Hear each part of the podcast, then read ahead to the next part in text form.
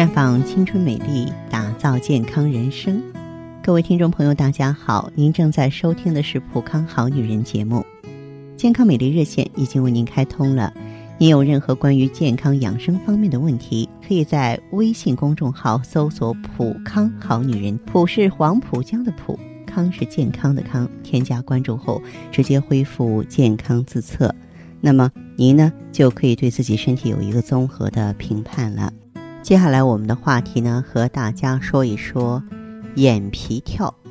呃，俗话说左眼跳财，右眼跳灾，眼睑震颤。也就是俗称的眼皮跳，往往被认为啊能够预测祸福。那么眼皮跳跟运势有没有关系呢？我们不知道。我知道的是，很多人都有过眼皮跳的经历，有一些很快就过去了，有的可能会持续好几天，甚至呢引起其他症状。一般来说，劳累过度、睡眠不足。用眼不当或者外伤，都有可能刺激眼部的神经，导致眼部肌肉收缩，引发眼皮跳。眼皮跳多发生于上眼皮，当然也有人会出现下眼皮跳。因为劳累过度引发的眼皮跳，一般休息一会儿就能恢复了。如果是比较难自愈，甚至情况持续加重，就要考虑。是不是面部肌肉痉挛呀？此外呢，眼皮跳还有可能是贫血、烟酒过度、结膜炎、角膜炎等眼部疾病的症状。现在啊，生活节奏加快了，让这个眼皮跳越来越多的找上了我们，尤其是在换季的时候啊，人体不适啊，然后呢，这个休息不足，就容易发生眼皮跳的现象。不要听之任之，要学会啊积极的应对。那么发生眼皮跳应该怎么办呢？一般呢，这个疲劳过度、睡眠不足引发眼皮跳的时候啊，你就稍微闭上眼睛，或者什么都不做，它也会自动恢复。所以呢，很多人啊就觉得眼皮跳无所谓，但有时候过了一段时间仍然在跳。嗯，我们就试着用热毛巾敷一下眼睛就能好了。确实呢，大部分人发生眼皮跳的时候都有可能在短时间内啊自己消失，只需要多注意休息、放松身心，呃，并不需要专门的去治疗。但是如果眼皮一直在跳，并且有加重的现象，那你就需要稍微注意一下了。眼皮跳的频率。是在逐渐增加呀，还是减少啊？有没有向周围扩大的趋势？甚至呢，联系到这个口角的部位有颤动感？如果存在这些情况，就应该立即呢就医了。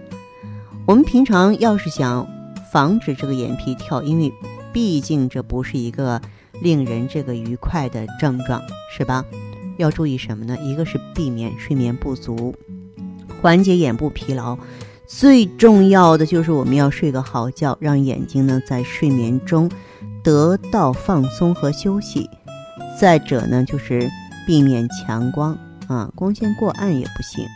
你比方说大太阳天儿，你就应该戴太阳镜，别在过暗的灯光下看书写字。呃，不要使用呢这个直接的反射光线进入眼睛的电灯。再就是避免用眼过度。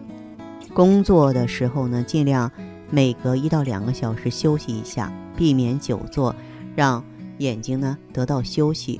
使用电脑时呢，要注意调节屏幕的光线，让字体更加清晰。还可以做做眼部按摩，将手掌搓热了，覆盖在眼睛上，眼球呢左转十圈，右转十圈，学会让眼睛休息。有的时候啊，让眼睛。疲劳得到缓解，可能比你想象的更简单。比方说，打电话的时候、洗澡的时候，你尝试着把眼睛闭起来，让眼睛呢得到一个很好的休息，嗯，它就不会随意跳了。当然，这个持续的跳呢，有时候呢，从中医角度来说，跟肝主筋的能力下降有直接的关系。嗯，我们的说法就是说血不养肝了。一般这样的来普康呢，我都会建议呢，用一下血尔乐。血尔乐当中呢有当归、黄芪啊、党参、熟地的成分，它可以补益肝血，肝血充足，肝主筋的能力强了，血液养精了。那这个时候呢，眼皮啊也就不会啊动不动啊就跳个没完没了了。所以呢，这是我给大家的建议，哎，希望你呢。能够参考，而且当真的出现眼皮跳的时候啊，能够选对方法予以应对。